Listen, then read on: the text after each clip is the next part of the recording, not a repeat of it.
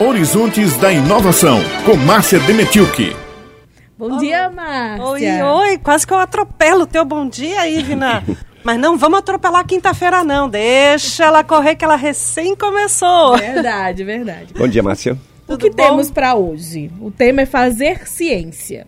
É porque nós estamos em plena Semana Nacional da Ciência e Tecnologia e nós vamos destacar o tema ciência. Afinal de contas, o que é fazer ciência? Como é que nós fazemos? Quem são os cientistas? Nós somos cientistas? De uma certa forma, cada vez das nossas especificidades cotidianas, talvez. Mas A gente acostuma achar que cientista é Einstein. São esses conhecidíssimos e que criaram teorias maravilhosas. Não somos cientistas da comunicação? Somos sim. também. Não existem os cientistas políticos? Exatamente.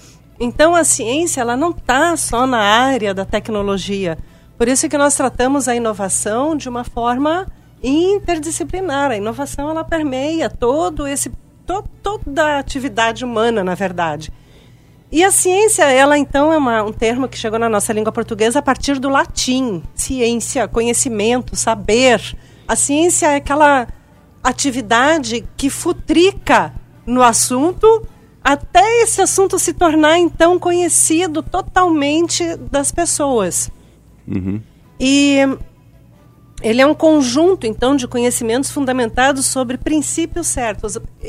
Existe uma metodologia que, que é seguida, né? Existe todo um, um parâmetro de pesquisa, de, de ah, garimpagem dos conhecimentos e tal.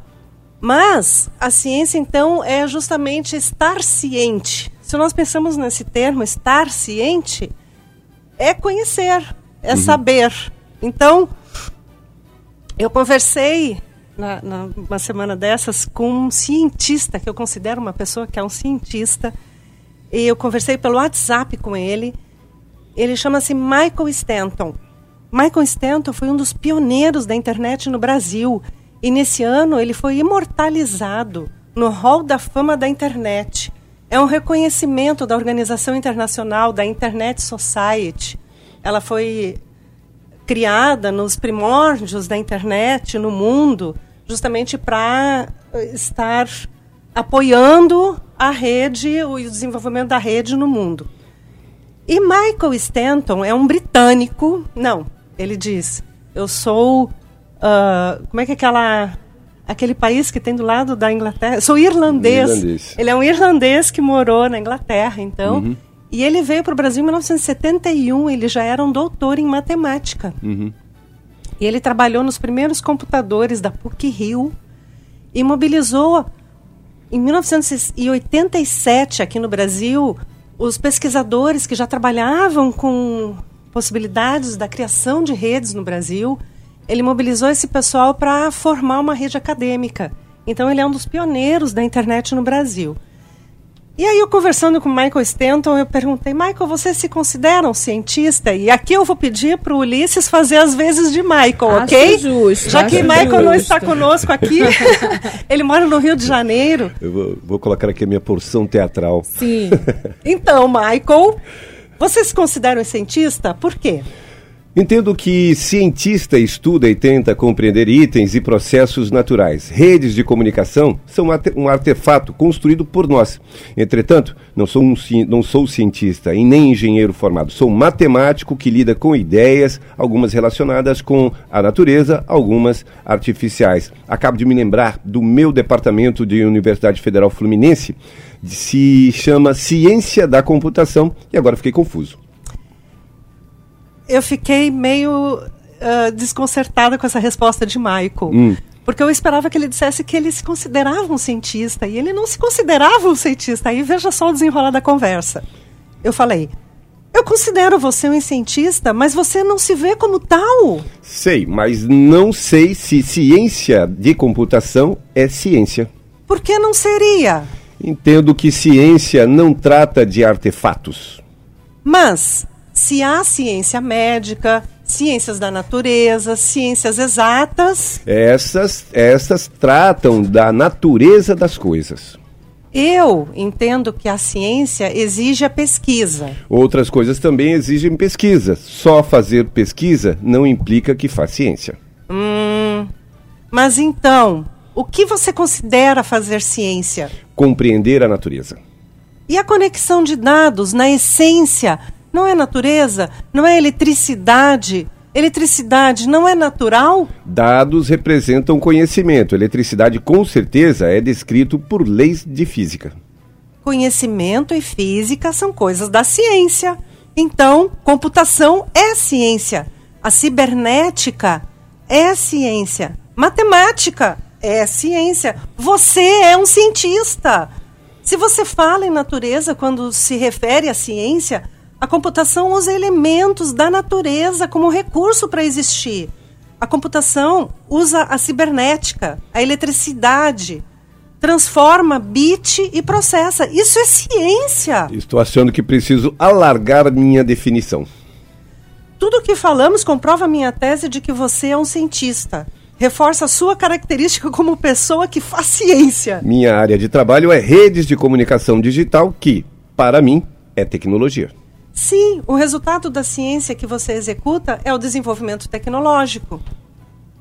Olha, não seria desenvolvimento se você aplicasse a ciência. Você seria um técnico, alguém que aprende, executa sem desenvolver, sem inovar. Um cientista alcança patamar do desenvolvimento.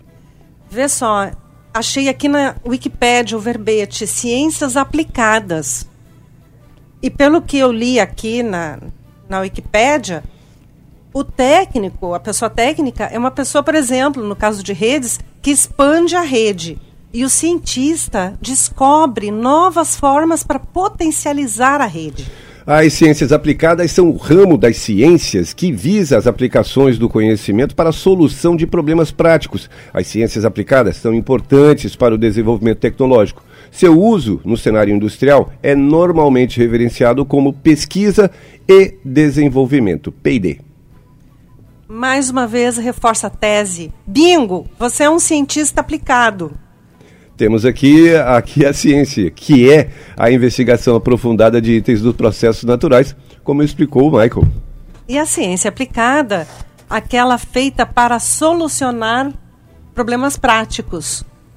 E nós temos ainda, dentro desse, dessa perspectiva de ciência natural, ciência aplicada, a Big Science, que são aqueles projetos grandes uh, que envolvem vários, várias pesquisas, vários pesquisadores em torno da ciência, que são os projetos em astrofísica, uhum. de, projetos também de, de, de, medicina, que são projetos assim que envolvem muitos investimentos e recursos. Ou seja, minha gente, o barato essa semana é fazer ciência. Cada um na sua área fazendo ciência.